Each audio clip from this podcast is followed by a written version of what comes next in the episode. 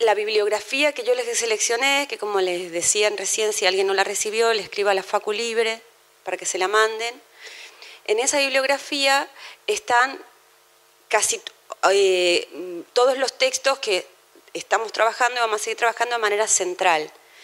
En el momento que ustedes quieran algún texto que no esté en esa bibliografía, solo tienen que escribirme y yo se lo reenvío. Y yo se lo envío. Quiero decir, en la bibliografía sobre todo está la parte literaria. Les hice dos carpetas, en una hay cuentos y en la otra hay novelas. No está toda, eh, todo el aparato filosófico que estamos utilizando para, para pensar esto, para em, reflexionar en torno de todo esto. Entonces, no lo incluí básicamente por no abrumar y porque em, me parece que si a alguno le interesa especialmente, eh, eso me escribe y yo se lo mando. Todo como mi manera de leer es la digitalización. Em, es un programa de, voz, un lector de pantalla que está en la compu, que verbaliza todo lo que aparece en la pantalla. Eh, cada, cualquier texto que yo cite, precisamente por esa razón, es porque lo tengo digital, está digitalizado o sé cómo localizarlo digitalmente.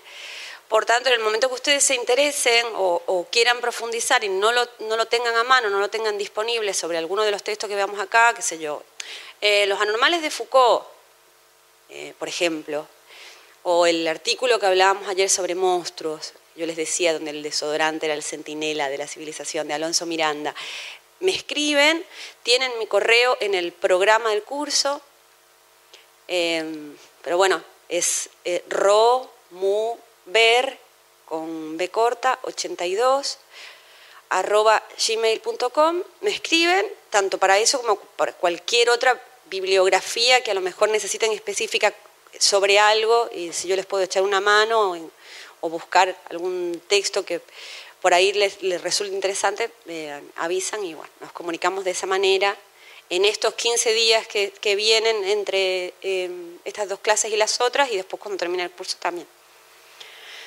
Segunda cuestión, ayer yo les dije que eh, tenía para recomendarles tres películas y no les dije la tercera. La tercera era, el, me gusta mucho más el nombre original, que es el nombre con el que se tradujo al español de España, que es Alguien voló sobre el nido del cuco, porque es más misterioso. Pero acá se tradujo con un nombre más literal, más concreto y que da mucho más cuenta de lo que se trata la película, que es Atrapado sin salida. ¿La vieron? Bueno, si no la vieron, vayan y enviarla hoy. Es eh, es un clásico del cine de Jack Nicholson. Em, es una institución psiquiátrica en la que aparece un personaje que em, tiene en cuenta que las personas que están ahí, él incluido, tienen deseos. ¿no? Eh, solo tienen eh, necesidades concretas, eh, alimenticias. Em, y bueno, y busca la manera eh, de que se pueda estar a gusto ahí, de que ya que se tiene que estar encerrado ahí, se pueda estar a gusto. Pero claro, una institución de encierro no plantea el encierro como una forma del estar a gusto, ¿no? del estar bien. Si uno está encerrado porque tiene que estar mal. Eh, entonces, bueno, se choca el personaje em, protagonista, Jan Nicholson, se choca con la institución y bueno, da lugar a este atrapado sin salida de la película, terrorífica y maravillosa a la vez. Bueno, ayer hablamos un poco de filosofía, mucho de filosofía y un poco de literatura. La idea a partir de ahora es seguir hablando de filosofía, por supuesto, porque es como el, sostén, el sustento, pero eh, hablar mucho más de literatura. Entramos en la literatura en relación con la infancia, hablamos de la literatura para Bataille, cuando decía que es la infancia por fin recuperada, y entramos en el viaje. El viaje, eh, habíamos hablado del soldadito de plomo, el viaje como una característica general de la literatura particular de la literatura infantil y especialmente subrayada en la literatura infantil clásica. Hablamos de clásica eh, desde el principio de, la historia de la literatura hasta el siglo XIX, principios del XX, donde empezaría la literatura contemporánea, la literatura infantil contemporánea. Em, al final de la clase me hicieron una pregunta muy interesante, me pareció que daba para profundizar en eso, que era si, si Andersen, cuando escribe El soldadito de plomo, tiene en cuenta esta característica del viaje del héroe, eh, en la que cuando el viaje, la conclusión del viaje implica la reincorporación, la reinserción en la sociedad del protagonista.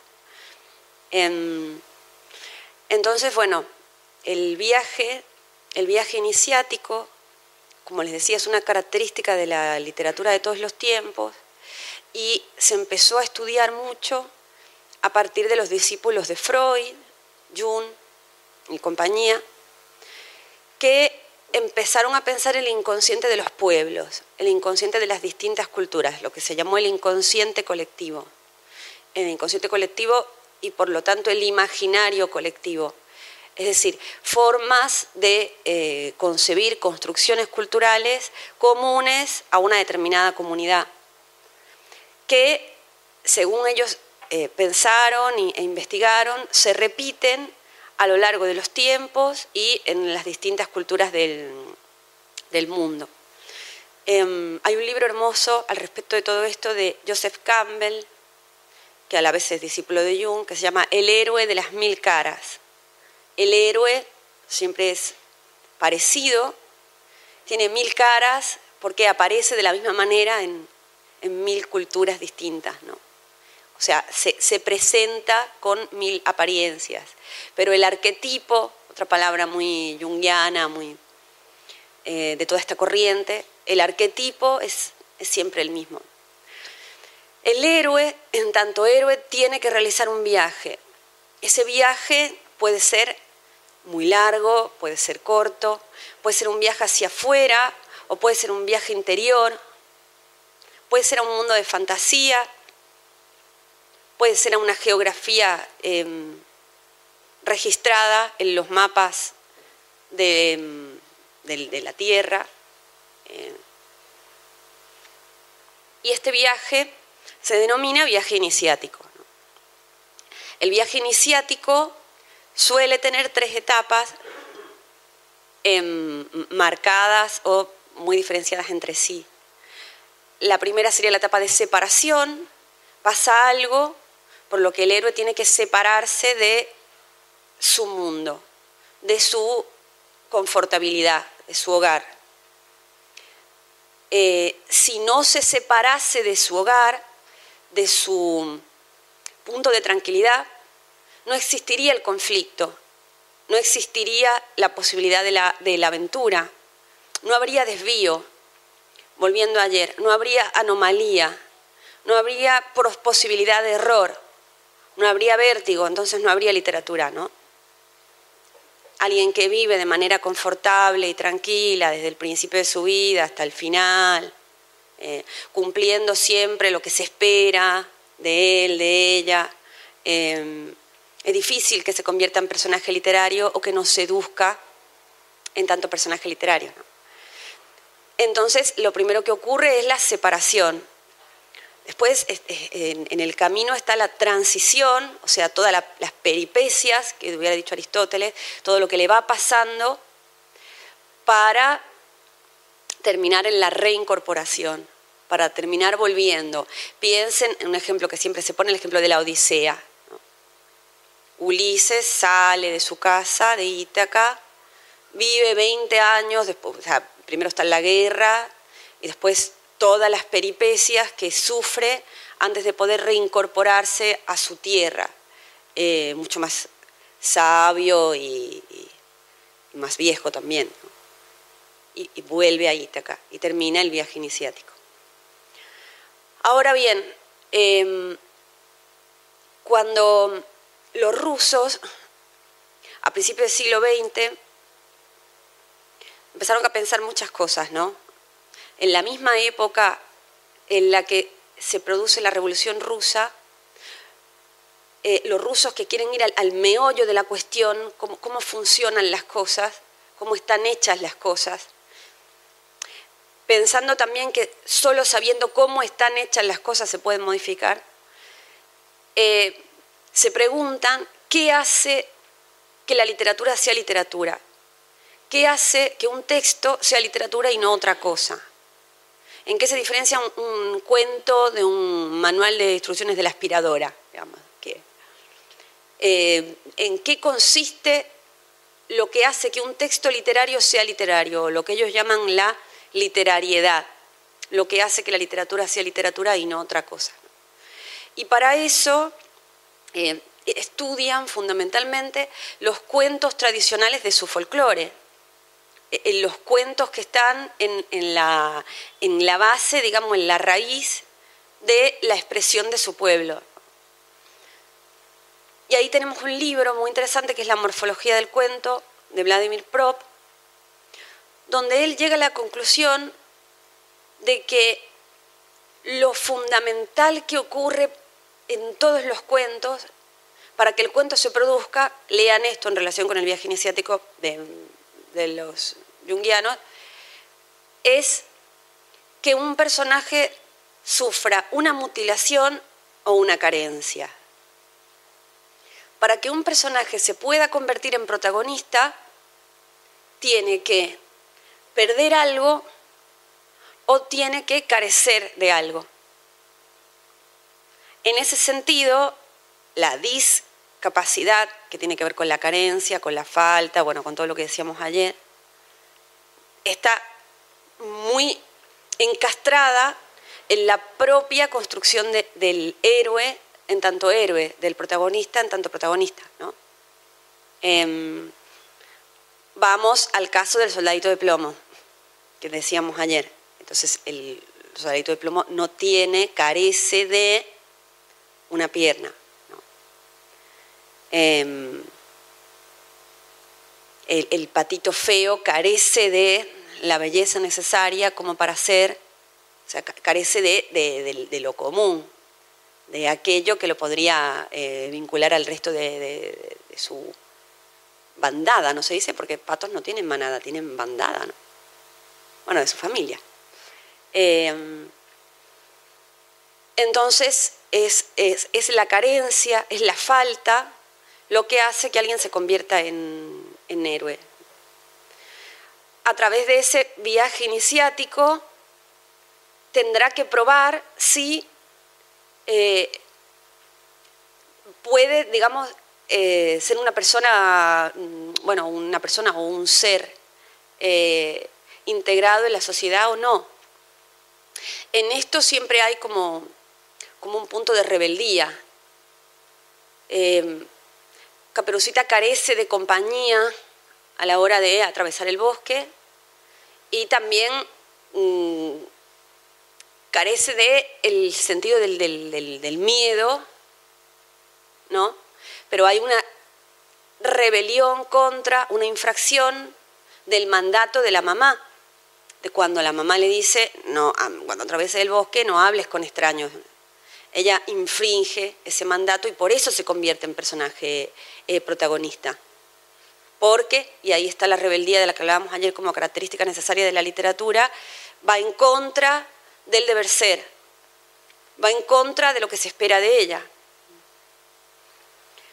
Cuando alguien va en contra de lo que se espera de él, ahí aparece el viaje iniciático y en muchísimos casos está representado por un bosque, por el bosque oscuro. El bosque oscuro es una de las mm, mm, arquetipos del estar, del estar perdido entre lo que uno quiere ser y lo que se espera de uno. O sea, todos tenemos, todos atravesamos bosques oscuros, ¿no?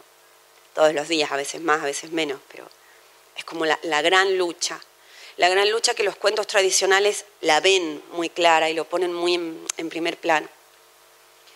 Em, hay una frase de Joseph Campbell que mm, a mí me gusta mucho, que dice, los sueños son mitos privados, los mitos son sueños públicos, sueño de una sociedad, los mitos, que es un mito, un sueño público. Entonces, si tu mito privado, tu sueño personal, coincide con el del resto de tu sociedad, todo irá bien. Pero si no coincide, te espera una larga aventura en el bosque oscuro. Hay un caso en una peli que vieron, donde esto se ve extremadamente claro, que es The Village, el bosque o la aldea. ¿La vieron? Bueno, ahí tienen un bosque en sentido totalmente literal, que dentro de la aldea que eh, esa sociedad forma, no es oscuro, pero que más allá de esa aldea sí. Qué casualidad, o casualidad, que el personaje que atraviesa, que, se revela contra eh, su sociedad, que, cuyo eh, mito privado, su sueño, no coincide con el resto de su sociedad, sea una chica ciega, ¿no?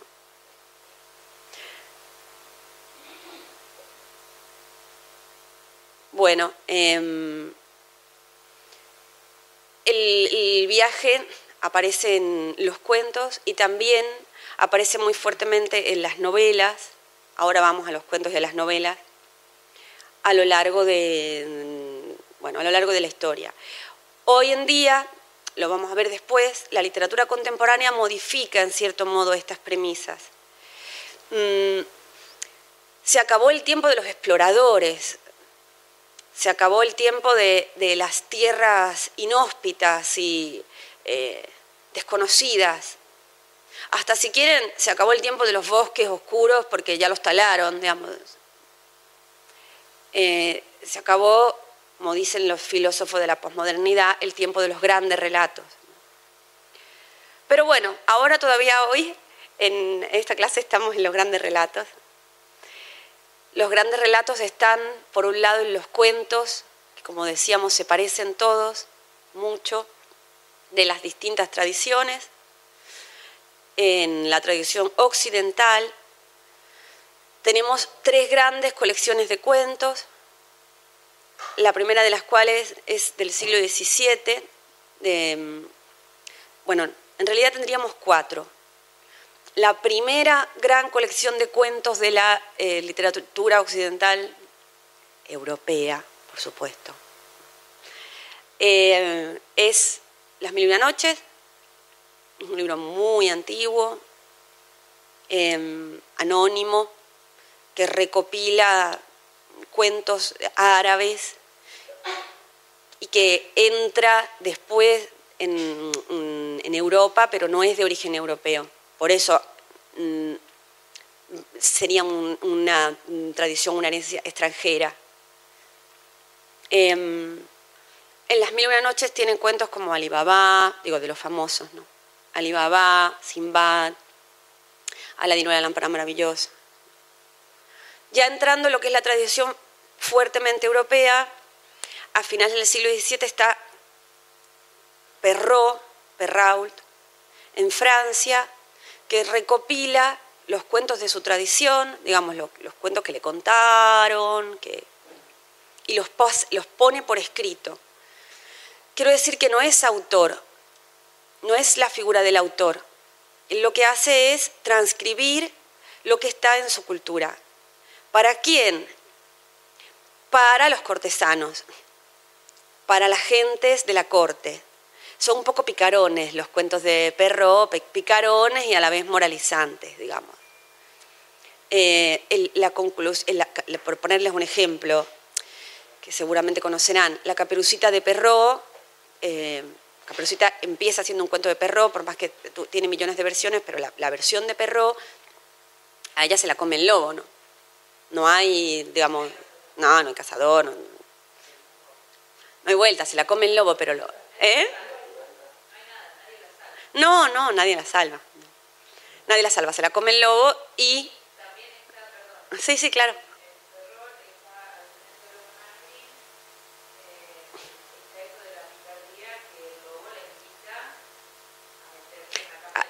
Claro, a eso, a eso iban, a eso iban. Siempre está esta picardía morbosa y después está la moraleja. Eh, los, cuentos de Perrot terminan con una moraleja que sí es creación de Perrot, si es algo que se le ocurre a él, ¿no? Y termina diciendo, tengan cuidado, jovencitas, con quién se meten en la cama. E, esa es la, la conclusión. no escribe para chicos. No hay una idea de infancia todavía, que es una construcción muy decimonónica, como un lugar donde operen las grandes disciplinas, la psicología, la psicopedagogía, la didáctica. No, eh, no hay una construcción social, no se encarga el Estado en tanto Estado de la infancia. Eh, entonces los cuentos no tienen como destinatario fundamental a, los niños, también tienen a los niños, pero mm, como de rebote, como parte de la sociedad. Los cuentos son necesarios para eh, que se construya un sistema de valores, para que haya distensión, para que haya comunicación entre las personas, pero no necesariamente para los niños. Entonces no hay un destinatario infantil específico, como tampoco lo hay en los primeros cuentos de los Grimm.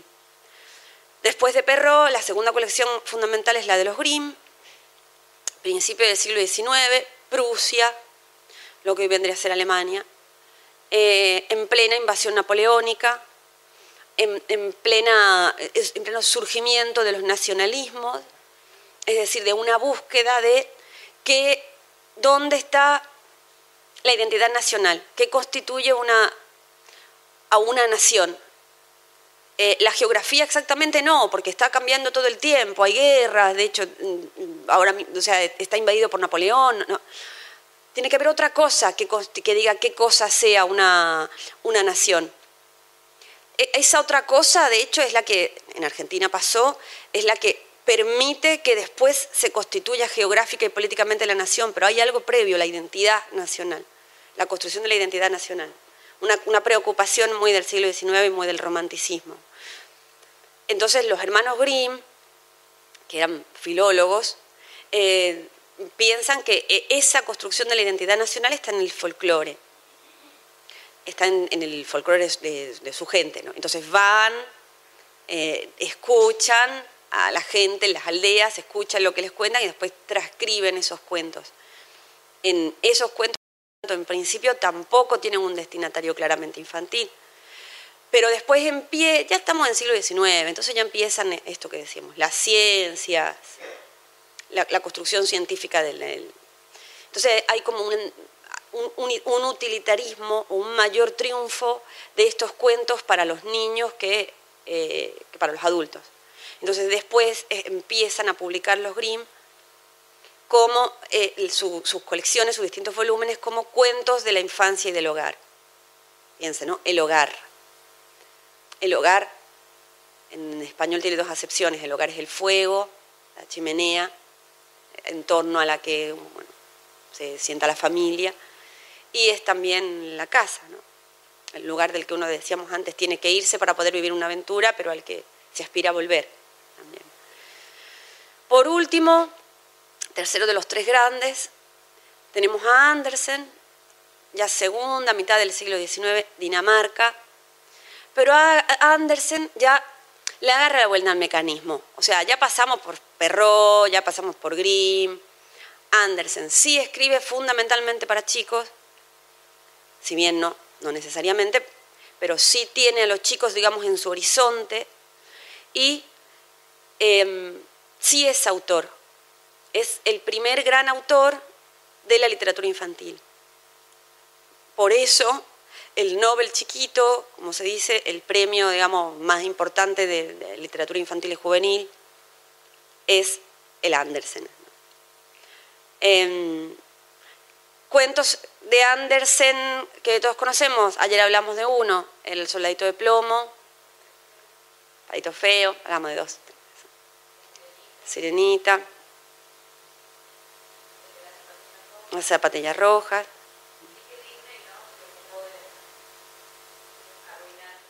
Claro, Disney, sí.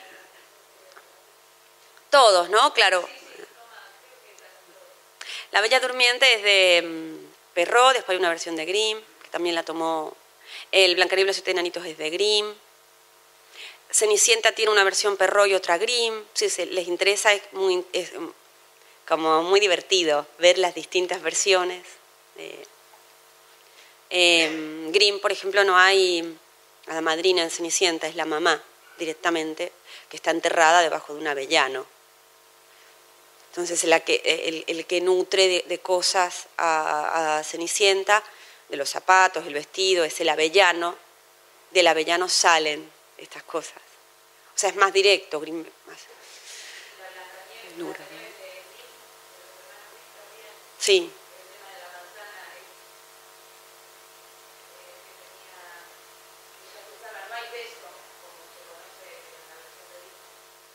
No, es, por un traqueteo de la caja, ¿no? Por una caída. Miren acá el desvío. Sí, en la versión original, en Grimm, cuando se están llevando la, la caja de cristal con la chica muerta, ahí. El príncipe quería llevársela y ustedes recuerden, que lo habíamos hablado ayer, que los enanitos no tienen deseo. Entonces, claro, no se la pueden quedar si son enanitos. Eh, se la lleva el príncipe, que para algún señor príncipe, y cuando, cuando la caja está, la llevan, la están cargando, ¿no? La caja, entonces hay uno, un paje que tropieza y como un, tambaleo, y en ese, en ese tambaleo. Ya escupe el pedazo de manzana que tenía en la garganta y vuelve a la vida. Entonces no, estaba muerta, descubrimos ahí, sino que estaba cataléptica. Bien, em, Andersen es, ayer a la persona que me preguntó le comentaba un poco, eh, em, es un, personaje muy, muy torturado, con, mucha preocupación a lo, largo de, su vida y de su escritura por la diferencia, eh, por lo raro, por la discriminación, y por eso aparecen eh, estos personajes en, lugar protagónico, eh, en desventaja por cuestiones de discapacidad más fuertemente que en, si bien aparecen todos todo el tiempo, ¿no? Pero que en Grimm o que en Perro. Acá nombrábamos la sirenita. Bueno, arranquemos por la sirenita entonces. ¿Leyeron la sirenita de Andersen? Bueno, no la lean un día en el que no encuentran sentido a la vida porque, porque es, letal, es letal. Yo creo que es uno de los casos donde Disney mm, trató con, más mm, insistencia de tapar el original, de, de eh, borrar el original porque es, el, original es abismalmente duro. entonces es uno de los casos donde, donde Disney le fue en contra con todo al original. La versión Disney sí la tienen en la cabeza, ¿no? Bien. Eh, ¿Cuál sería la versión Disney? O sea, ¿qué es lo que relacionaría con la, temática del, curso este a Ariel en Disney? En Andersen no tiene nombre, es la sirenita. Eh, con la discapacidad.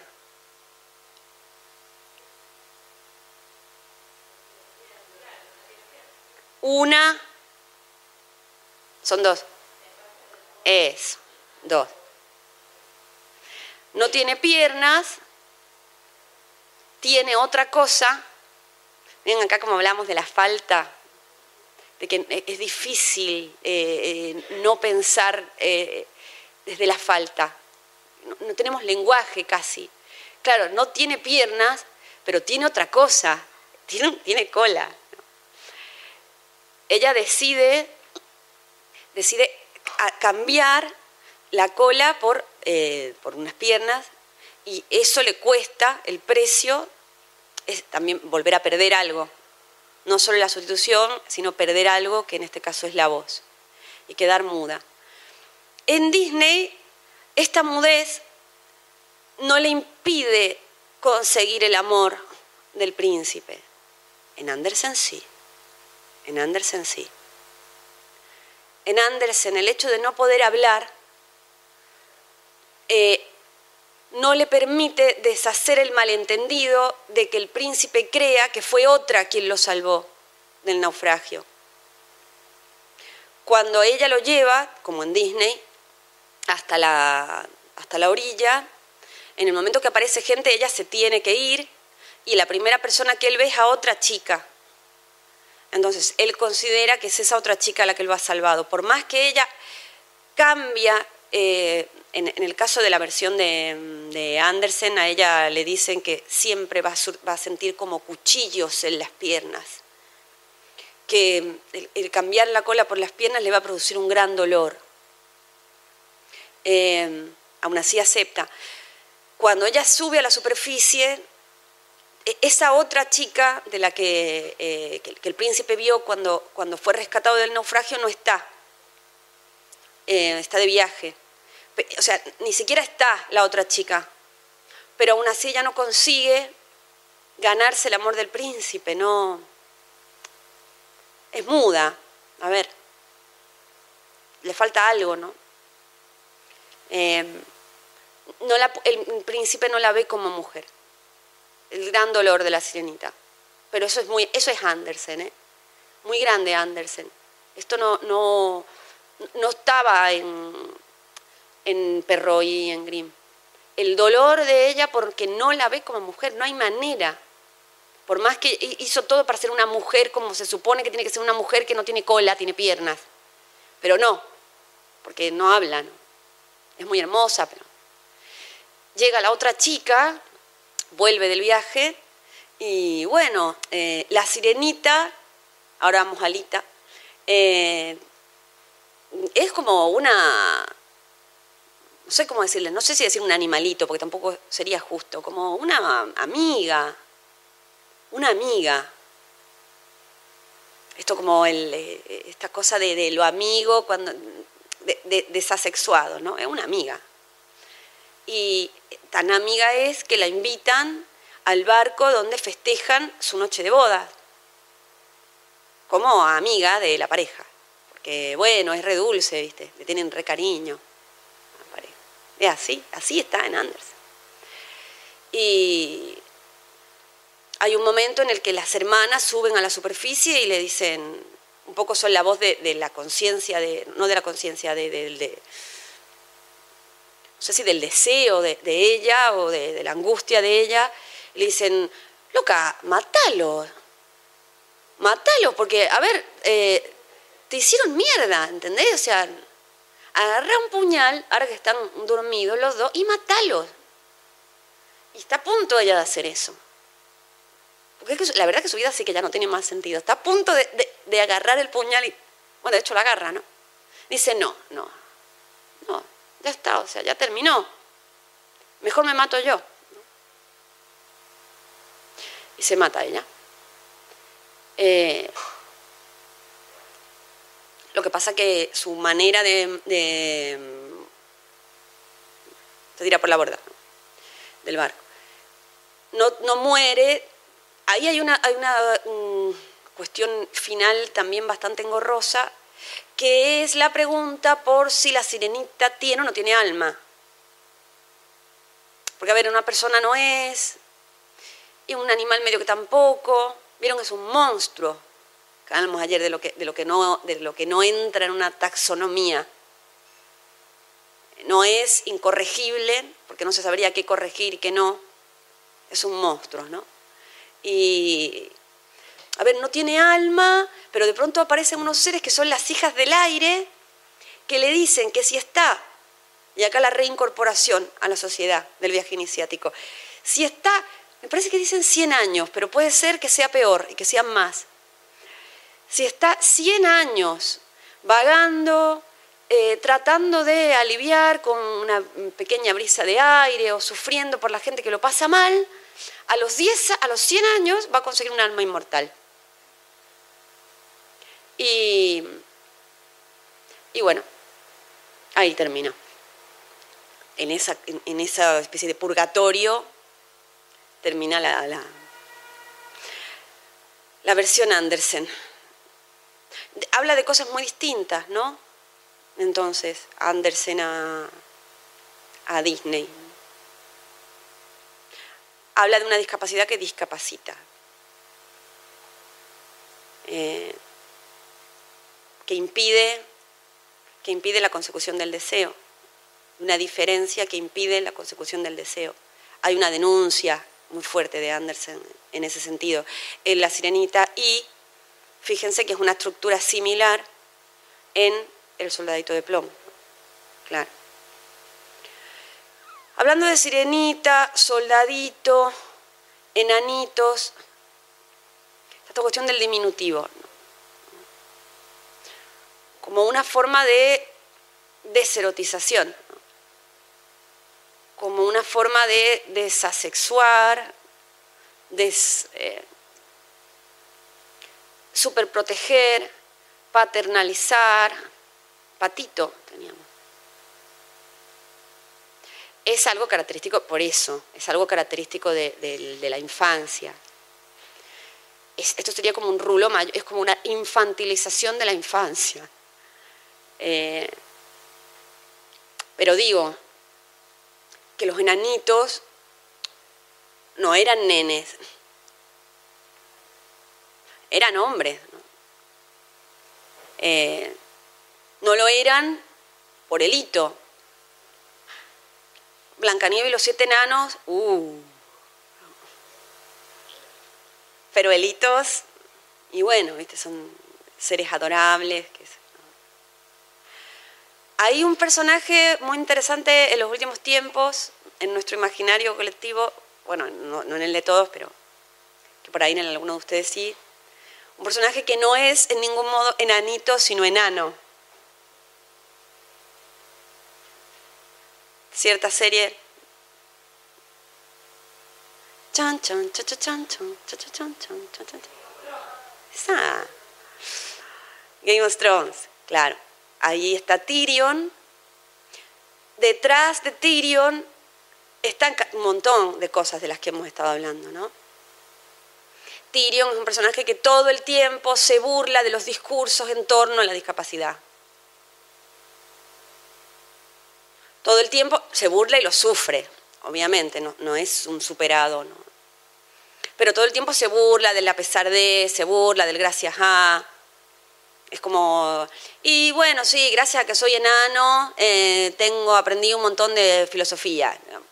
O, pero a pesar de que mm, soy enano, tengo un porongón, cuando, cuando se pone safio para molestar. Nada que ver con los enanitos. Eh, hay otro cuento de Andersen que estaba ahí en la bibliografía con, con un personaje pequeño, que es Pulgarcita, también Almendrita en algunas. ¿Ese leyeron o...? Ese todavía no lo tomó Disney, ¿no? Faltan cuentos a Disney y sin embargo creo que ya se le está acabando la imaginación. Eh, lo, último que hizo que yo recuerde de, adaptación de clásicos es Frozen, que es una versión muy, muy alejada, pero que lo toma como base de un cuento de Andersen, que es La Reina de las Nieves. Claro. Está muy alejada porque La Reina de las Nieves es, un personaje antagonista en, Andersen y Disney como que lo mezcla un poco, en fin. ¿Qué importa tanto Disney? No, sí importa. Importa porque configura, porque configura cultura, porque no sabemos las historias de Disney y no, y no los cuentos originales, ¿no? Y por lo tanto está, está muy metido en la cultura. No lo podemos, es como Dios, digamos. puede ser atea, pero bueno, a Dios lo tenés metido hasta hasta los ovarios, ¿no? rosario en el ovario, ¿no? Así que Disney es bastante parecido en ese sentido. Em, pulgarcita. ¿Pero conoce la historia?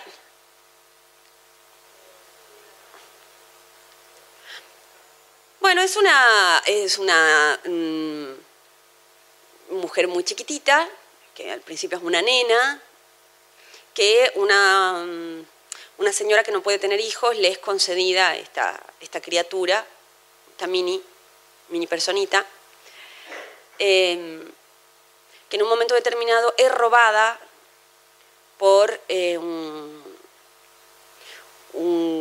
pájaro, eh, me parece que es, eh, es, robada porque es entendida como un objeto hermoso. hay distintos personajes a lo largo de su viaje iniciático que la interpretan como trofeo. Acá, si quieren, es, bueno, eh, la lectura desde el feminismo de, Pulgarcita es interesante también. Como que nadie, nadie la piensa a lo largo de su viaje como, como sujeto, ¿no?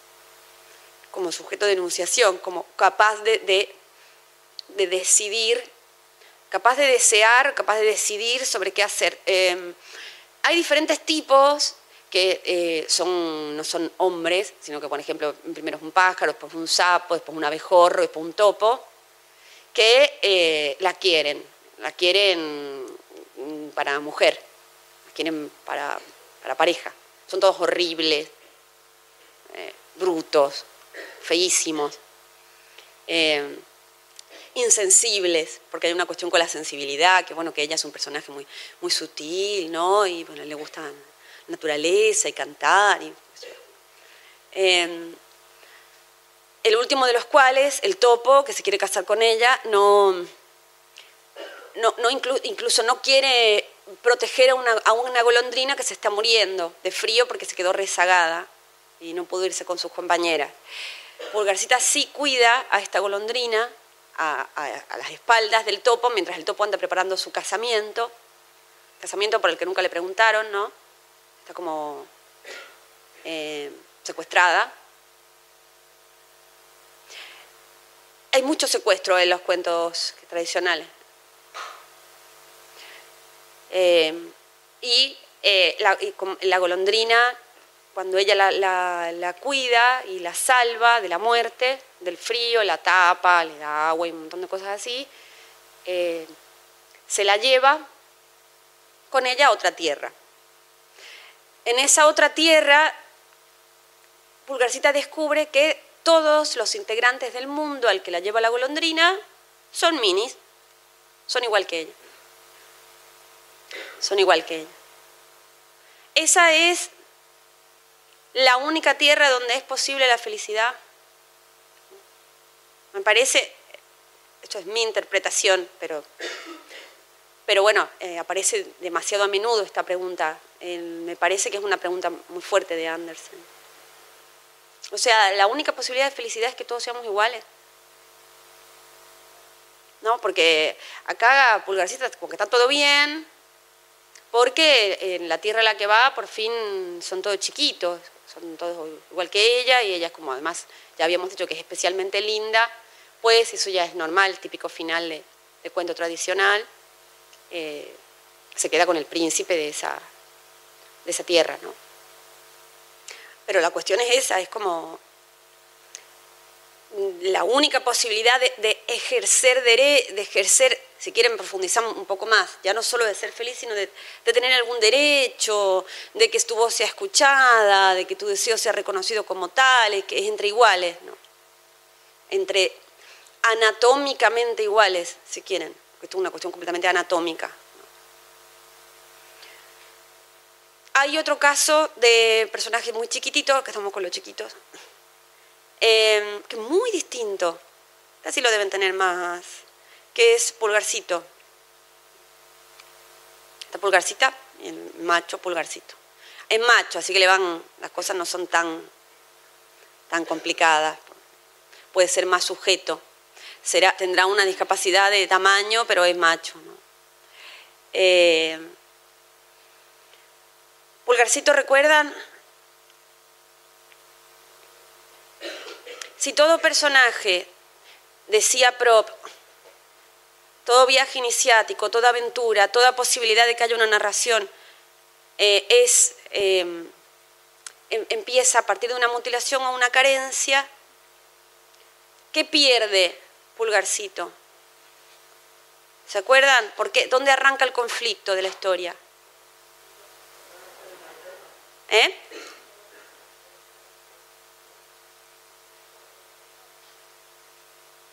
¿Se acuerdan de las miguitas de pan y eso, no?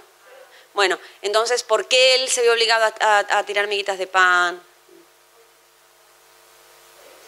Claro, claro, ¿por qué lo echan de la casa? Ajá, sí, así es. Acá es muy literal esto de pro. Pierde el hogar. Ya les dije que, los cuentos eh, tradicionales ponen las cosas muy en carne viva. No, no tienen rodeo, tienen tres páginas para contar algo fundamental, no, cuentan boludeces. O sea, van a lo central, a, hierro, ¿no? o sea, Entonces, al, tipo y a los otros seis hermanos, porque ellos son siete, eh, el siete aparece por todas partes porque es el, bueno, siete hermanos, ellos son siete hermanos, dijimos siete enanitos, porque es el, número que representa la totalidad. Como que le podría pasar a cualquier otro, eh, podría ser de cualquier otra manera, es el número del todo, porque es el número que implica todas las direcciones. Porque, a ver, contemos. Uno arriba, dos abajo, tres adelante, cuatro atrás, 5 izquierda, 6 derecha, 7 hacia adentro. Siete hermanos son. Em, y los echan de la puede mantener, como decía acá la compañera, tal cual. Entonces, una cosa muy interesante de Pulgarcito es que su problema, o su mutilación, su carencia, no es la cuestión física, o sea, no, es problemático, no es el centro del conflicto. Sí es el centro del conflicto su, diferencia física en pulgarcita. Sí es el centro del conflicto en el soldadito. Sí es el centro del conflicto en el patito feo. Sí en la sirenita. No en pulgarcito. Es una característica del, personaje. Eh, es muy chiquitito, porque es el más chico de los siete hermanos y por ahí no los alimentó bien. Está como medio deslizada esa posibilidad, pero es muy chiquitito. Eh, el conflicto es otro. Sí está esto de, eso sí está, el a pesar de.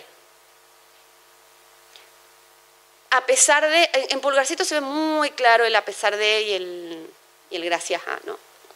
A pesar de ser muy chiquitito, es súper inteligente, es el más vivo de todos los hermanos.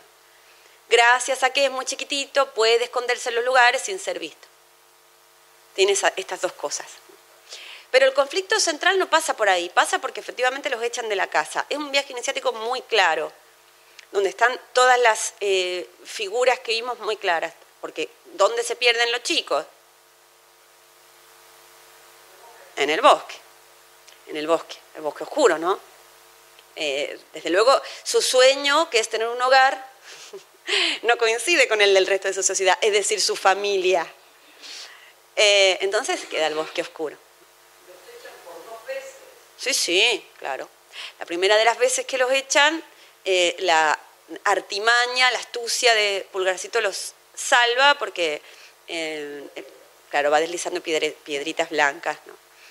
La segunda vez no, porque no encuentra piedritas y entonces se le ocurre tirar miguitas de pan que, bueno, se la comen los pájaros. Ahí aparece. Hay, esto yo me olvidé de decirles antes. En el centro del bosque, oscuro, en la tradición del viaje iniciático y, demás, de los arquetipos, eh, está la prueba, está la prueba a superar, porque bueno, porque si no uno quedaría perdido en el bosque y chau. Eh, si esa prueba se supera, ahí puede, eh, em, puede acabar bien el viaje. Caperucita no la supera en Perro, sí en Grimm, dijéramos, pero hay algo en el centro del bosque. En el centro del bosque suele haber una casa. Una casa, un castillo. Eh, en, la aldea, bueno, una reserva, una cosa así hay. ¿no? Pero algo hay. En Hansel y Gretel, que tiene un, comienzo muy parecido al de Pulgarcito, está la casa de chocolate. En, en Pulgarcito está la casa del ogro, ¿no? la mansión del ogro. Eh, es él el que eh, consigue eh, salvar a sus hermanos y a sí mismo de las garras del ogro y además consigue robarle toda su riqueza. esa riqueza que él roba, que es una riqueza o sea, físicamente representada por plata, mm, pero simbólicamente representada por la riqueza de la, propia, del capital simbólico de la astucia del, chico, digamos. Es la que les permite volver a, volver a casa, como vuelven a casa con un montón de plata, ya no los echan más. Y además él se convierte en emisario del rey porque tiene unas, las botas de siete leguas, que recordarán que en un momento determinado le roba al ogro las botas de siete leguas que le permiten viajar con muchísima rapidez. Bueno, este, ¿recuerdan lo que les decía ayer? Sí, claro. ¿Eh?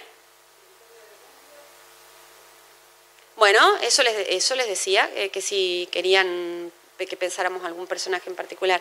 Eh, Gulliver sería una novela de el muy antigua, siglo XVII, principio XVIII, muy larga, con muchísima filosofía en medio, muchísima digresión filosófica.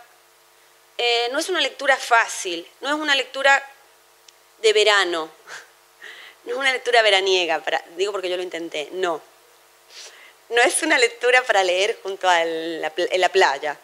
Em, uno parece, ay, viajes de Gulliver, bueno, mundos desconocidos, exploradores. No, no. Em, de los viajes de Gulliver se ha, eh, digamos, ha quedado en el imaginario colectivo dos de sus viajes, que son un montón. Han quedado el de Lilliput, el país de los enanos, y el país de los gigantes.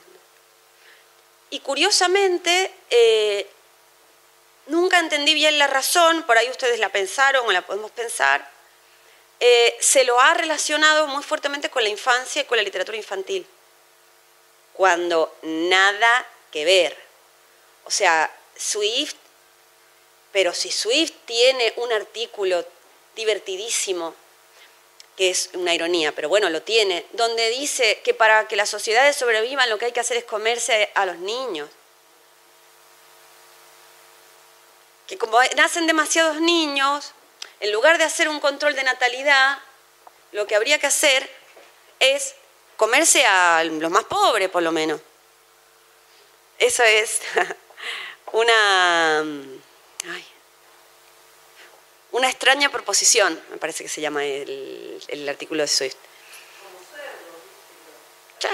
Y si hay que criarlo, un criadero, y comerlo, y así se alimentarán los otros niños. Eh, es lo que decíamos ayer del, chiste, eh, en chiste es esto de la, la biopolítica de Foucault, ¿no? Para que algunos vivan, otros deben morir. Para que el Estado pueda encargarse de que la vida, mm, de proteger la vida, tiene que abandonar a otra población a la muerte. Pero bueno, quiero decir que Swift es un tipo serio, irónico, pero un tipo serio. No, no, tiene a los, niños como destinatarios. Eh, no quiero decir que, la gente que tiene a los niños como destinatarios sea un chiste o sea un humorista, pero eh, Swift es un filósofo sesudo.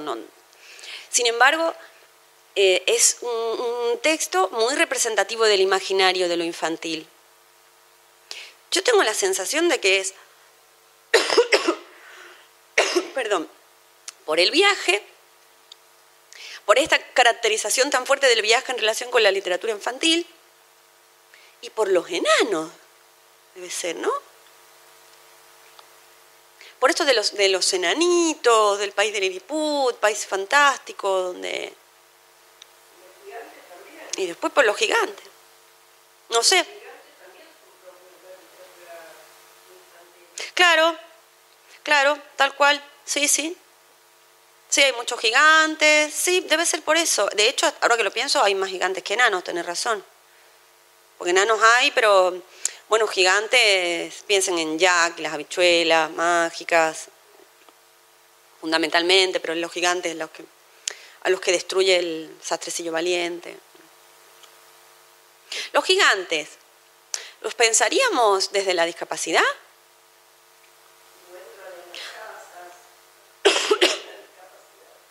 ¿Eh? Lo intentan. Esa sería la cuestión. ¿En los cuentos lo intentan? Claro. Siempre están en ese lugar, ¿no? Como en el lugar del otro. No recuerdo yo en, los clásicos gigantes protagonistas. Em, hay uno, pero ya sería un, cuento de autor, no estaría en la tradición. Eh, el gigante egoísta de Oscar Wilde. Ahí tendríamos un gigante en clave protagónica, un gigante que es un gigante como sujeto y además como sujeto muy fuerte de, primero tal cual miren el, caso del gigante egoísta de, Wilde es muy interesante porque este gigante tiene una propiedad posee un jardín espectacular el mejor jardín de todos los tiempos em, pero no quiere que los niños jueguen ahí porque él es un resentido o sea se ve que lo discriminaron tanto a lo largo de la vida y quedó resentido. Eh, una interpretación, digamos, generosa. Porque la otra posibilidad sería muy chata y no quiero porque es egoísta. Bueno, pero porque es egoísta. Pues, bueno, este gigante tiene un jardín en el que no en el que no quieren que entren los niños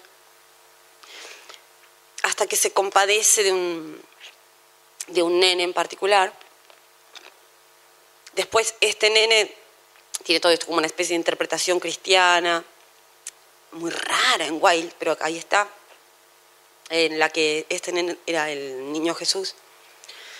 Pero bueno, a partir de cruzarse con este nene, el, gigante abre, digamos, su espacio a, que los chicos jueguen y descubre algo así como que relacionarse con, con los chicos de manera generosa y no de manera hostil. Bueno, espero poder seguir hablando. Em, ¿Tenemos algún otro personaje del que quieran hablar especialmente? Los gigantes, habíamos dicho, estábamos en los enanos y en los gigantes de, de, Lilliput. Los enanos en Lilliput son una, comunidad, ¿no? Una comunidad social. Eh, como cualquier otra. ahí sí son sujetos de deseos, son todo, pero porque son, son un colectivo. Eh, el raro, ahí tenemos un ejemplo parecido al del País de los Ciegos de Wells, ¿no? que decíamos ayer. El raro, el anómalo. Eh, Swift todo el tiempo está diciendo que siempre es una cuestión de perspectiva, que el raro siempre es el que, el que, el que es diferente a la media. Primero Gulliver es diferente por grande, y después, en, el país de los gigantes es diferente por chico. Em, bueno, avanzamos entonces un poco más.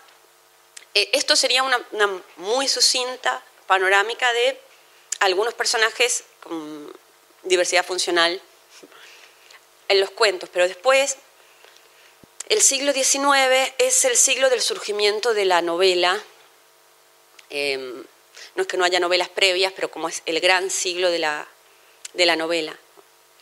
Y em, también el, siglo de la novela de, aventuras y de la novela para la infancia. Entonces aparecen novelas tan importantes eh, para la historia de la literatura y de la humanidad como La Isla del Tesoro, como em, Alicia en el País de las Maravillas, y después, esto es ya siglo XX, pero es 1902, así que más o menos lo mismo, em, como Peter Pan. Nos detenemos, si quieren, en Peter Pan. Y acá en Peter Pan tenemos, ¿qué personaje con, con alguna... Claro. Tenemos al Capitán Garfio.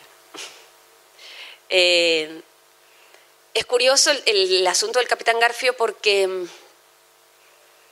porque eh, la, la, falta, la, la, tara, la mutilación que él tiene es una herida de guerra. Eso quizá lo coloca en, en un lugar menos, mm, menos paternalista, menos infantilizado. Alguien me preguntaba el otro día, que me pareció súper interesante la reflexión, si, no hubiera, si hubiera sido distinto, si Garfield hubiese nacido así. Pero no, es una herida de guerra, eh, es un trasunto en clave de literatura infantil de otro capitán al que también le falta algo como herida de guerra. ¿Qué ese quién sería? Uf, qué cuento terrible es. No, eh, Barba Azul es más un exceso, ¿no? Es, es, un exceso de barba, es un exceso de, es un cuento sobre el exceso, ¿no? Un exceso de barba, un exceso de violencia, un exceso de riqueza, es extremadamente rico. Y eh, y bueno, un, exceso de sexualidad también. Es como agarra a las mujeres, eh, las usa, las coge y las mata. Eh, eso es Perro. Eh, Perro tiene dos cuentos muy interesantes, es otra temática, ¿no? Entre comillas, otra temática. Pero tiene dos cuentos muy interesantes para hablar de abuso y de violación, que son Barba Azul y Piel de Asno. En Piel de Asno, la chica protagonista se va, su viaje iniciático arranca porque eh, no quiere seguir, porque la quiere violar su papá, el, rey. Bueno, en fin. Eh, no, un capitán importante en la literatura, al que, ¿eh?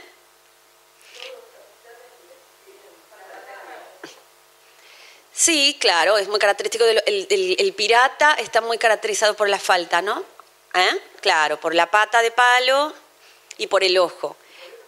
Ese parche y esa pata de palo eh, se entienden que son estigmas, pero son estigmas honorables porque son estigmas de guerra, ¿no? No es que uno nazca pirata eh, sin un ojo y sin una pata, que entonces más bien mm, caería en una institución para tullidos, sino que eso es una, mm, una marca de la, de la salvajidad de la vida elegida, una consecuencia de la salvajidad de la vida elegida, de la, de la marginalidad conscientemente elegida.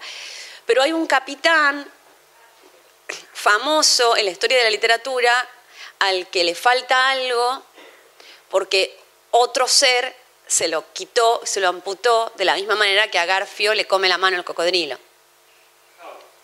Ahab. Ahab, ¿no? Claro, Capitán Ahab. Sí, es Moby Dick. Capitán Ahab de Moby Dick eh, es muy parecido. O sea, Garfio es un trasunto de, Ahab, es un homenaje, ¿no? si quieren, porque Moby Dick es anterior. Y hay mucho de Moby Dick en Peter Pan. Eh, el capitán eh, Ahab quiere vengarse de Moby Dick porque ella le arrancó una, una pierna el capitán Garfio mmm, es perseguido continuamente por el cocodrilo, porque al cocodrilo le gustó la mano que se comió. Acá tendríamos, en, es muy importante la pata de Ahab, porque la pata de Ahab es de marfil, y hay un, hay un capítulo alucinante en Moby Dick donde Ahab, para, para poder enfrentarse eh, frente a frente valga la redundancia, con, con, la ballena se forja una nueva pata de marfil, eh, macerada en sangre. Eh, pero en fin, lo que quiero decir es que Garfio no es que no tenga una mano, sino que tiene un garfio. Ahí estamos con el, la cola y, la, y las piernas, ¿no? Hay un autor contemporáneo que viene la semana que viene a Rosario, que se está estudiando mucho en, en, la literatura latinoamericana contemporánea, un autor salimos de personaje autor, que se llama Mario Bellatín, mexicano, que también tiene un garfio. Eh, una de las dos manos es un garfio. Viene la semana que viene y me muero por tocarle el garfio.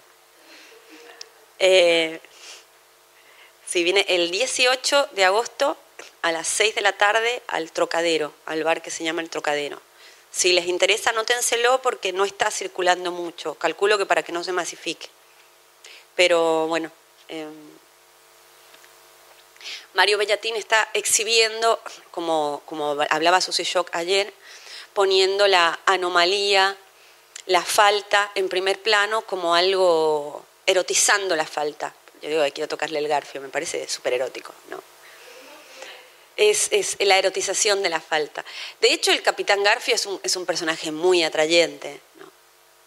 Eh, es, el adulto, el adulto atractivo eh, contra, el que, contra el que se pelea Peter Pan. Eh, creo que no por casualidad es tan central en la película de la segunda parte de Peter Pan que se hizo, que no por casualidad lleva su nombre, se llama Hook.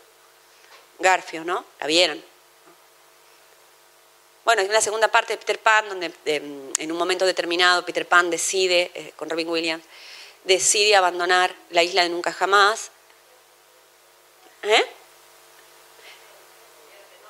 Claro, se hace adulto, decide crecer, claro. Y cuando crece, por determinadas circunstancias, vuelve, pero ya de adulto, al país de Nunca Jamás. Y ahí está Garfio, pero esta vez son los dos adultos. Em, bueno, en el, garfio, el hecho de que, el, capitán Garfio tenga un garfio, eh, no, lo, discapacita tampoco en Peter Pan, ¿no? No es algo que em, lo ponga en un lugar de inferioridad, sino que casi lo hace más aterrador en tanto, en tanto antagonista. Está planteado como antagonista. Y, lo hace aterrador por lo que decíamos, porque, porque ese garfio lo tiene a partir de una herida de guerra, no, no es una anomalía eh, primitiva o... Bueno, em, está la gran discapacitada de la literatura infantil clásica, famosa por películas y series de dibujos, que es Clara. Clara de Heidi, sí. Acá en, Clara de Heidi, ¿eh?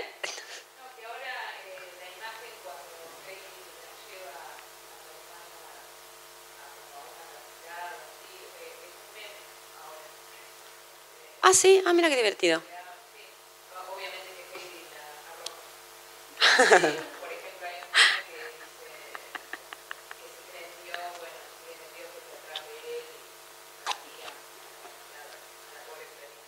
la Claro, claro, claro. Bueno, Heidi es como el personaje que, representa lo sano, ¿no? Lo sano, lo, extremadamente eh, sano, floreciente de, mm, de, naturaleza. Y ella también tiene su viaje iniciático, como todo personaje clásico. Ella está en las montañas, es separada de las montañas, que es lo que ella entiende como su hogar, tiene un, proceso de aventura en el que su bosque oscuro es una casa gris de una ciudad industrial alemana, Frankfurt, ese es el bosque oscuro de Heidi. Y, y, ahí, en ese bosque oscuro, aparece su compañera de aventuras que está siempre vista a partir de Heidi, o sea, nunca aparece, o sea, Clara no es protagonista, ¿no? La protagonista es Heidi y Clara representa la, la, enfermedad a la que no se está sabiendo rehabilitar. Eh, digo, porque eh, Clara, recuerdan el final de, de la historia, ¿no? Claro, Clara finalmente se rehabilita o sea, a Clara le estaban dando una rehabilitación incorrecta, porque no estaban teniendo en cuenta su deseo. Digo, se cruzan eh, dos cosas distintas de las que hablábamos ayer. Por una parte, en Heidi sí hay una intención rehabilitadora, sí hay una visión rehabilitante de la discapacidad, pero a la vez eh, esa visión rehabilitante tiene que ver con, la, con, la, con la escucha del deseo. Porque, a ver, Clara lo último que quería hacer es estar todo el tiempo encerrada en una casa, recibiendo lecciones áridas, de, cosas eh, que no podía experimentar personalmente, sin ver a menudo a la gente que, a la que quería, a su abuela, a su papá. Y es el, encuentro con las montañas, con la naturaleza, que Heidi le ofrece, el que eh, la hace poder volver a caminar. Pero, pero vuelve a caminar, se, se desenferma, o sea, vuelve a la salud. Eh, lo que tenía era una mm, enfermedad, ¿no? Algo que no le era propio. Eh, ella puede volver a su estado propio cuando recupera la salud y eh, por lo tanto puede volver a caminar. En, todo esto, Heidi, en tanto representante de la salud, es despierta, es divertida, es, eh, de ahí el meme y todo el chiste al respecto. Es, rebelde, es, es, fiestera, es combativa, Em, es fuerte. Clara, en cambio, eh, bueno, es, tranquila, es sumisa, enferma.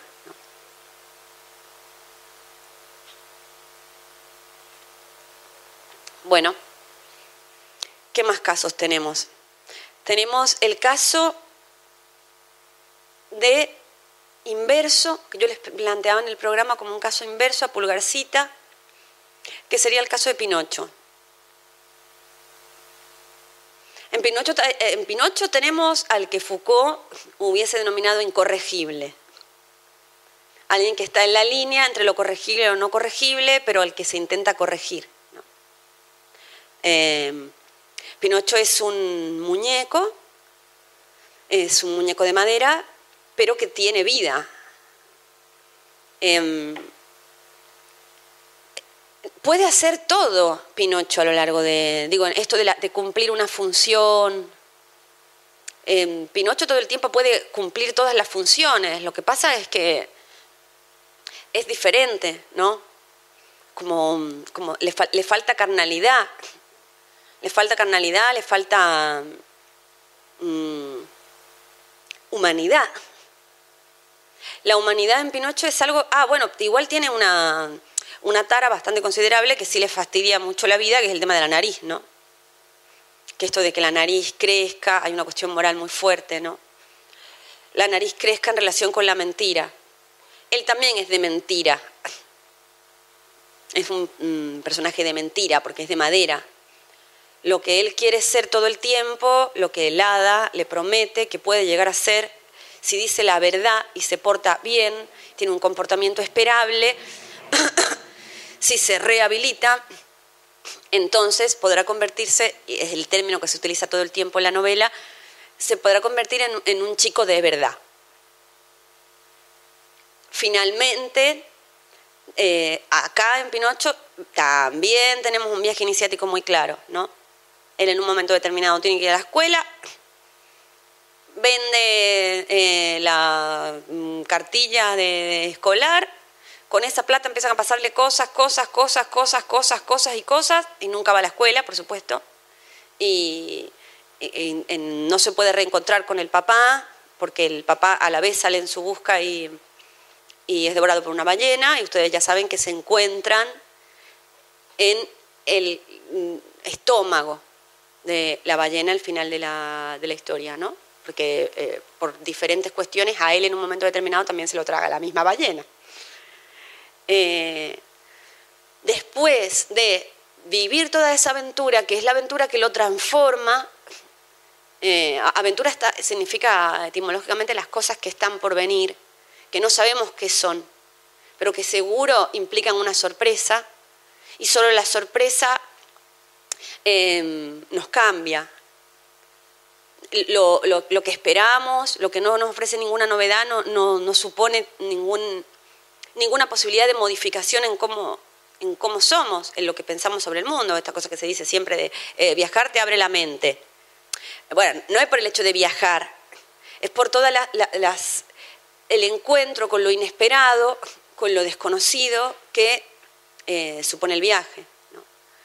Entonces, em, después de vivir todas estas aventuras, Pinocho queda transformado hasta poder finalmente ser convertido en un chico de verdad. Acá, ¿por qué digo que es el caso inverso de Pulgarcita? Porque en Pulgarcita está el que los demás sean como yo. Eh, la posibilidad de la felicidad está en que los demás sean como yo, en un mundo a la medida. El mundo a la medida es, eh, en cuanto a proporción, que los demás sean como yo. En el caso de, de Pinocho sería ser yo como los demás. El que los demás sean como yo, de pulgarcita, si se fijan, tiene mucho que ver con una mm, forma muy tradicional también de, tratar la discapacidad, que es con los, las instituciones específicas. Es el que los demás sean como yo, digamos, el, mundo ideal. Una escuela en la que todos sean ciegos, eh, una escuela en la que todos los chicos sean de no se sabe en qué saco meterlo porque son todos muy diferentes, entonces especiales. este, la última, que a lo mejor ustedes, algunos de ustedes conocen, es un boliche para locos, acá en Rosario. Sí, no sé exactamente qué boliche es, pero es un boliche que un día a la semana es para locos, locos y retardados como no se sienten a gusto en los boliches normales, porque claro, están locos, entonces hacen cosas raras y la gente los mira, además pueden ser peligrosos para la sociedad, o la sociedad puede ser peligrosa para ellos, esta cuestión del peligro. Eh, entonces eh, les reservan un boliche específico donde se pueden sentir bien, porque todos son iguales, aunque todos son diferentes, pero en fin, son todos raros, eh, y pueden ir con sus acompañantes terapéuticos. Entonces, una de las cosas del acompañamiento terapéutico consiste en que si quieren, a mí eso me parece como una distopía o una película de ciencia ficción, pero está pasando de verdad. Y hay mucha gente que me lo está defendiendo, que me está diciendo que, y bueno, a ver, porque es fácil argumentar ¿eh? en contra de esto. Es como, pero si no se pueden sentir a gusto en un boliche normal, porque mm, nadie les va a dar bola, además, nadie les da bola. Eh, ¿A quién se van a levantar? ¿O quién se los va a levantar? ¿Quién va a, aceptar de buen grado bailar con ellos o una copa? Si hacen cosas raras, una copa, pero si tranquilamente la copa te la escupen o, te la tiran, ¿no? O, sea, son imprevisibles. Es un encuentro con lo desconocido. Entonces, eh, no sé yo tampoco por qué sería todo eso más domesticable si se los junta a, todos, pero, pero en fin, em, es, el, es pulgarcita. La otra forma de la rehabilitación, la de Pinocho, es, eh, bueno, mm, aprender cómo comportarte en mm, un mundo que por ahí eh, no está mm, adaptado o no está preparado para vos, pero bueno, eh, al que, el del que tenés que participar porque es el que hay, es el que hay. Eh, la gente no es de madera, a ver, ubicate. Claro, normalizate, normalizate. Em, esto de, mm, el mundo en el que se está es como también una cosa, y, si ese mundo se puede cambiar, yo tengo que cambiarlo yo, es una cosa muy característica de la, novela de Simonónica. Esta de las perspectivas, por ejemplo, tenemos a Alicia, ¿no? Alicia que según come un tipo de bizcocho u otro, eh, se agiganta, se empequeñece, se puede hacer más pequeña, más grande. Carol ahí como que todo el tiempo está mm, jugando con las perspectivas infinitas que se pueden tener de las cosas. Por ejemplo, un, flamenco puede ser un palo de, croquet o de cricket. Eh, puede haber una sonrisa sin gato. Las cosas de, de Lewis Carroll, ¿no? Y bueno, según la situación, puedes mm, ser muy pequeño para algo, pero muy grande para otra cosa. En Carol no hay orden, no hay, no hay lógica. O sea, la lógica es la, el desarme de, mm, de la lógica, ¿no? Justamente. Bueno, ¿alguna otra novela que quieran comentar de esta época? Los viajes de Nils. No sé si leyeron que también están los dibujitos. El nene que es eh, muy malo y mm, en un momento determinado es castigado y el castigo consiste en empequeñecerlo. Y no sé si lo vieron en, algunos dibujos, que va por ahí en, una oca, en un pato. Eh, bueno, es Selma Lagerlof, primera mujer ganadora del premio Nobel, en principio del siglo XX, eh, sueca. Em, él tiene que vivir también, justamente se llama Los viajes de Nils Olgerson, tiene que vivir su, eh, su viaje eh, volando sobre una oca por toda Suecia, viviendo un montón de experiencias para eh, ubicarse, normalizarse y volver a casa y recibir como premio volver a ser un niño normal, no, pequeño. Bueno, este sería un poco el, un pequeño repaso por, las, por algunas obras lo interesante es ver ahora cómo se va cambiando todo esto en el siglo XX y qué otras cosas aparecen. Van a aparecer las fábulas de la buena conciencia. Hablábamos ayer de, cómo la literatura infantil siempre es un terreno muy complejo, porque por una parte, para hacer literatura tiene que ser irreverente, eh, rebelde, desviada, anómala, menor. Menor es un término muy delesiano. Como que para lo mayor, lo mayor viene a ser, bueno, eh, lo poderoso, lo consensuado, lo normativo, están otros discursos, ¿no? Para lo menor, para lo que esos otros discursos silencian, para lo extraño, lo incómodo, está la literatura, que es un género de lo menor. Piensen en el caso de lo infantil es más menor todavía porque se habla como para los menores. La literatura, y ahí volvemos a Mike Cammen, Mike Cammen tenía dos extranjerías, ¿no? Una de las dos extranjerías es que le preguntan si ella es extranjera y otra era que yo se los conté en, mm, en una lengua extranjera dentro del, dentro del propio español, porque se los conté en otra modalidad del, del, español, en un sevillano más cerrado, por eso les costaba seguirlo e interpretar hasta qué punto yo me estaba haciendo la subnormal o hasta qué punto era una manera eh, sevillana de decirlo. ¿no? Em, la literatura, dice Deleuze, crea en la lengua una lengua extranjera consiste en hablar la lengua propia como extranjera. Es una forma desviada, tarada, tullida, excesiva, defectuosa, oblicua de la lengua, de la lengua común. Es la ruta, la literatura en sí es la ruta de lo anómalo, la ruta de lo, exuberante. Pero eh, en la literatura infantil es un tema eso porque por otra parte, la literatura es un discurso que se usa para inscribir a los niños en la cultura a la que pertenecen. Entonces, ahí también está el carácter informativo, la cantidad de veces que se dice lo bueno que es que los niños lean para para no tener falta de ortografía, para expresarse mejor, em, para tener mayor capacidad de concentración. Después, además, la lectura tiene como re mala prensa, ¿no?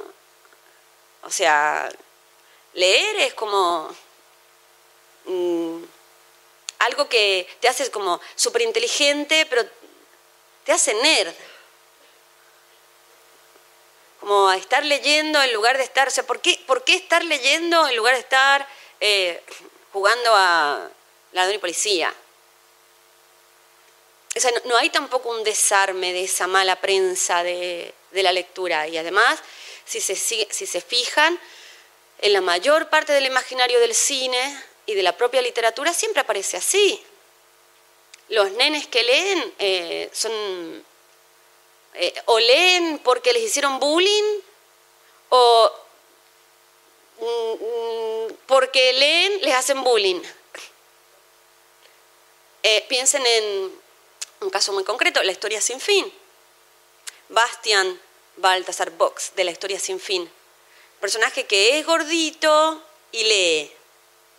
No sabemos si lee porque es gordito o eh, porque es gordito lee. Eh, pero eh, está esta cuestión de, la mala prensa. Por supuesto son, son personajes premiados de los libros a los que les pasan grandes aventuras, grandes cosas, pero acá a lo que vamos, a la importancia de que nos quieran, de ser queridos, de que la sociedad en la que vivimos nos acepte, nos dé bola, nos considere gente eh, piola, interesante, eh, deseable, nos elija para su equipo en el recreo. Eh, no sé si leer va. Mm, y si la escuela te dice que lo que tenés que hacer es leer, peor. Y sin embargo, la literatura es, un patrimonio riquísimo y a muchos niños lectores nos ha ocasionado momentos fundamentales de la vida. No es fácil, no es fácil. Em, Graciela Montes, en un artículo precioso, la, la, escritora argentina Graciela Montes, en un artículo precioso a propósito de la lectura que se llama La Gran Ocasión, sobre la, literatura, la lectura en la escuela. Ella dice que por ahí el truco está en no dar de leer, no, decir hay que leer esto, aquello, dar de leer, como alimentar, como un alimento que hay que dar, sino dar ocasión para que la lectura se produzca. O sea, que lo que se forme sea la ocasión, pero después el trabajo crítico, la producción de, reflexión, incluso la propia resistencia ante el texto, la resistencia ante el poder del texto, eh, o el poder ante, ante cómo el texto se resiste, eh, se apropia, ¿no? no sea una imposición. ¿Por qué digo esto de la, imposición? Eh, porque en, el tratamiento específico de la discapacidad en muchos textos a los que nos vamos a referir fundamentalmente a partir de la semana que viene, de la otra semana en verdad, hay una imposición de cómo hay que ver a la persona con discapacidad, cómo, es, cómo sería tratarla bien, cómo sería respetarla. Eh, hay una, una, una intención de, de direccionalidad hacia el otro, donde el otro siempre es la persona con... No siempre, ahí vamos, no siempre. Una cosa interesante para pensar en, qué hacer con estos textos. Em, podríamos preguntarnos, por ejemplo, ¿las, ¿los personajes con discapacidad están marcados como el otro? ¿Son el otro o son o tienen un papel protagónico, digamos, influyen de manera activa en, la trama. Em, no sé explicarlo bien, son, son los actantes, tienen ellos su propio, su propio viaje iniciático, por decir de alguna forma, o no, o es otro personaje el que tiene un viaje iniciático mediante el cual te explica a vos, porque lo aprende, cómo hay que eh, relacionarse con la gente con, algún tipo de discapacidad. Em, después, también otra cuestión sería si hay una intención inclusiva o si, o si están tratados como, como gente rara, desconocida, como, como el otro. ¿no? Esto de, de las buenas intenciones, cómo aparecen las buenas intenciones, con qué finalidad. Entonces, lo que yo les propongo es que em, de todo el corpus que tenemos, elijamos ahora, me encantaría 15 días, me encantaría que si pueden lean lo más posible de todas las novelas contemporáneas que les propuse, eh, porque hay, hay de todo. Pero mm, al menos que cada uno de ustedes elija una para que en la próxima clase exponga un poco sobre esa novela, sobre estas cuestiones que nos están atravesando en esa novela en particular que elijan. O sea, que hagan un poco lo que yo hice eh, con la literatura tradicional, la literatura clásica, que cada uno de ustedes haga eso mismo en uno de los textos del corpus de la literatura contemporánea. ¿Cuántos son ahora para, para atribuir?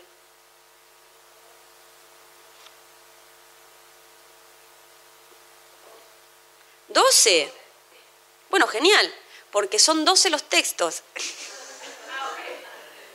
Así que van a tener uno para cada uno.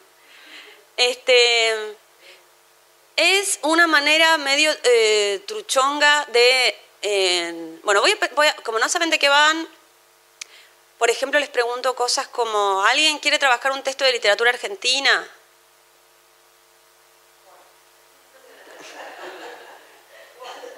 Bueno, si conocen los textos, eh, si tienen el programa ahí, conocen los textos y quieren uno, alguno en particular, vayan diciéndolo ya. ¿Querés el curioso incidente del perro medianoche vos? Bueno, curioso incidente del perro medianoche ya está atribuido. ¿O querés leer otro? O aprovechar para leer otro.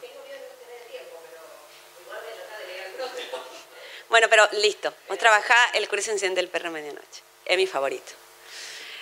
Eh, bien, ¿algún otro quiere algún texto en particular que le llame la atención el nombre?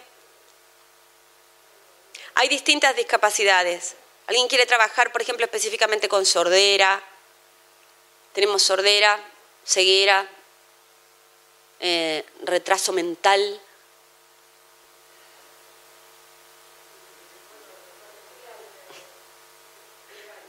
¿Eh?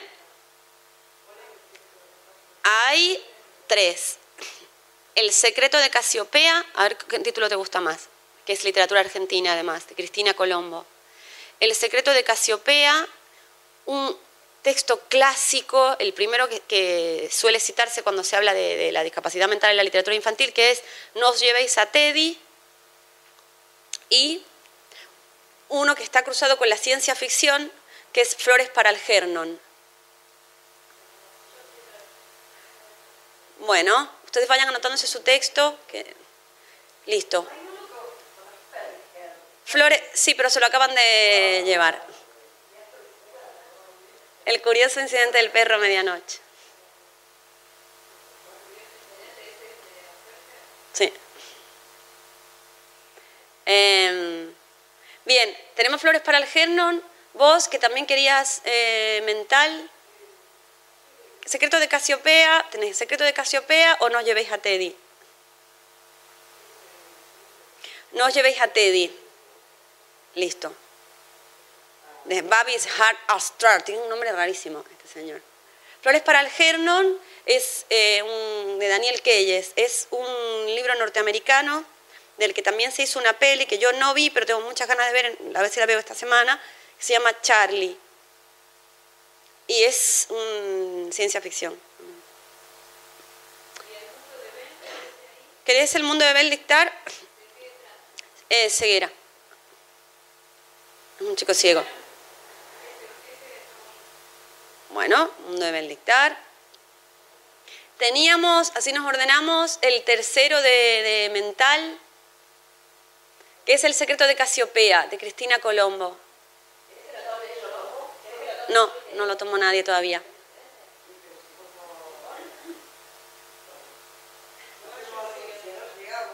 ¿Eh?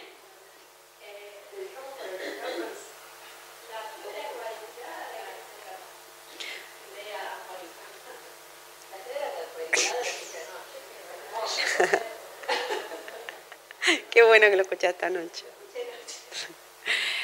La cebra cuadriculada no la estamos eh, atribuyendo porque lo tienen en audio, tardan cinco minutos en escucharlo y es un poco para que lo escuchemos todos, porque no es tomarse el trabajo leer una novela. Sí, el secreto, todas esas son novelas. Sí. El secreto del fuego, a ver, no me digan que no hacen tiempo, son 15 días, es un curso sobre literatura. ¿Sí? Se trata... Se trata de leer acá, porque si no es como todo para qué, o sea, no, no, no, significa nada ni sirve nada, porque sería como, si, si, no tienen el tiempo para leer, sería como si buscasen en mí respuestas, que yo les hago como una especie de papilla hablando de infancia, entonces, nos juntamos en 15 días. Yo no digo que, hagan tiempo para leer todos los libros, pero son 15 días para leer una novela, que no son novelones porque es infantil.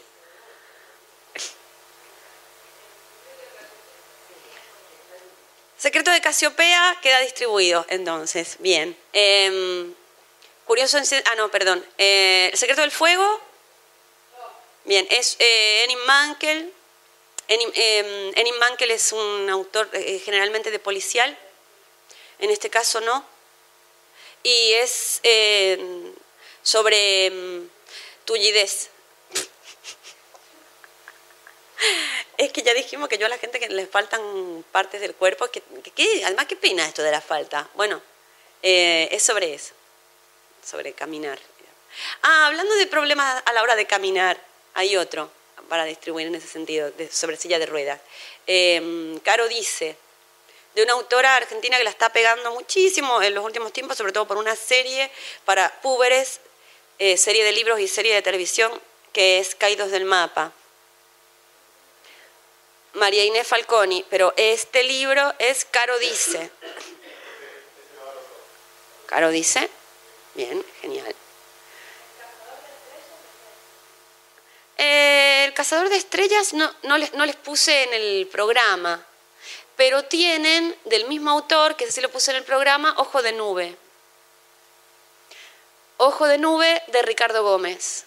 ¿Querés ese? Ese ceguera. Óyeme con los ojos.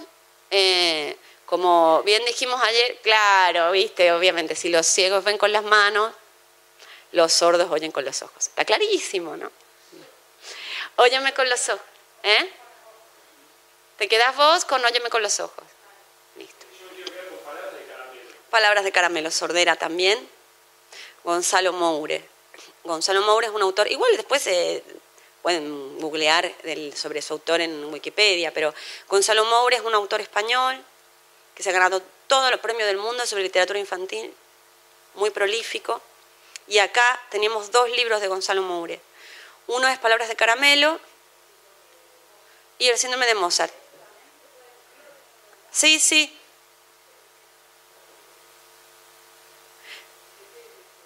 Eh, de un síndrome raro que es el síndrome de Williams.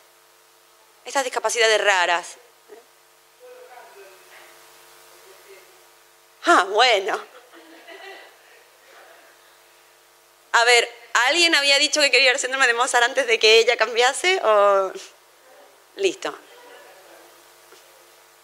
Bien, bien. Vamos a ordenarnos. ¿Quién, ¿Quién se queda entonces el síndrome de Mozart? Bien, entonces ahora necesitamos alguien que eh, se quede con No llevéis a Teddy. No llevéis a, no llevéis a Teddy es el libro más tradicional dentro de la literatura contemporánea sobre retraso mental.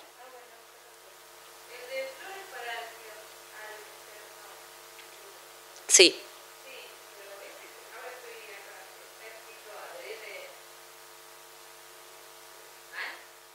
Sí. Así es. Así es, así es. Está bien como vos bien has dicho. Está escrito es by Kammen. Bien. Em, ¿Qué nos queda? ¿Alguien, le, ¿Alguien está sin, sin texto? Bien, nos queda ah, dos personas y los dos textos sobre ceguera que quedan. Em, mi mejor amigo.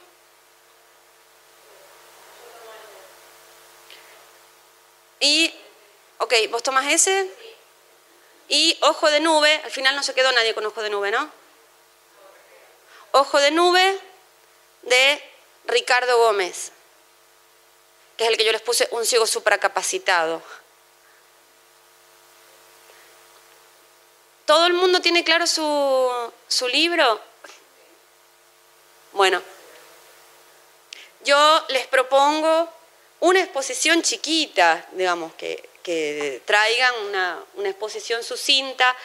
No hace falta que cuenten, porque si no, obviamente se nos hace muy, denso, que cuenten el, el, libro en general, sino dónde están los núcleos fundamentales para ustedes, de qué se está hablando ahí, de qué se está hablando, para qué se está hablando, con qué finalidad y qué función, si quieren, o qué lugar ocupa eh, la persona de, con determinada discapacidad, si es o no es sujeto de deseo, si está pensado como sujeto o como objeto, porque si bien eh, si, si la, la literatura puede verse como un documento, ¿no? Es como la suelen ver muchas veces la gente que viene de otras disciplinas.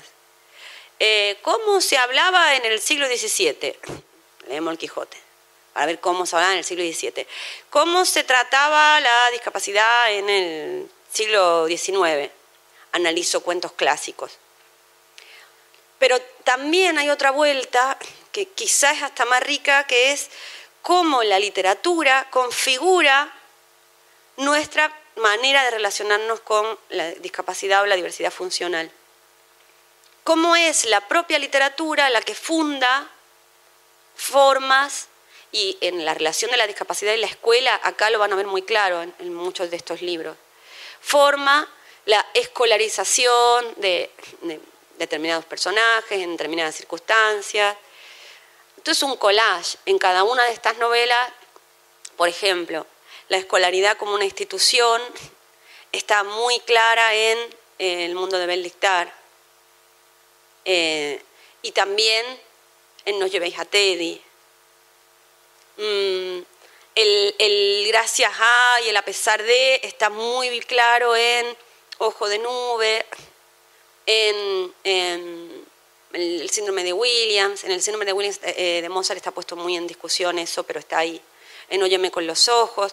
Digamos, en en los distintos libros aparecen distintas problemáticas, pero bueno, también se van a encontrar otras, aparte de las que, de las que estuvimos pensando aquí, ¿no? Después, de, aparte de eso, tienen em, la cebra cuadriculada. La cebra cuadriculada es un cuento de Maya Morosano. Maya Morosano es una autora mm, rosarina que dio acá hace muy poquito que si les interesa en breve va a ser otro, un curso de escritura de textos para chicos, de textos infantiles.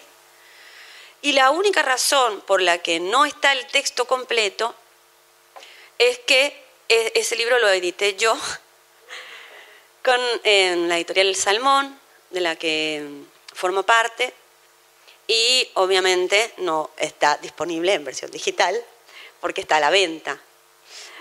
Eh, entonces les, les cedí uno de los cuentos que es La cebra cuadriculada. La semana que viene les traigo, pero mm, la, editorial El Salmón tiene eh, como característica el publicar todos sus libros en soportes diferentes. En soporte tinta, que hay que decir soporte convencional, en soporte audio y por eso yo les pasé el cuento en audio, en audio en audiolibro, que le metemos algunos efectos especiales y, y en soporte braille. Pero fíjense que hasta, hasta es difícil que la gente entienda que la tinta es un soporte. ¿Saben la cantidad de veces que me dicen en, el libro, libro? ¿Cuál de los tres formatos querés? El libro. Yo me hago la tonta. Sí, ya, ya, el libro, pero ¿en qué formato?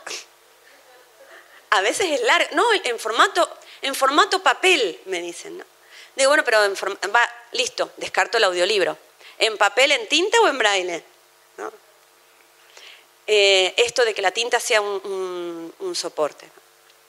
Yo la semana, igual dentro de 15 días, les voy a traer para que los vean y hasta incluso por si los quieren adquirir.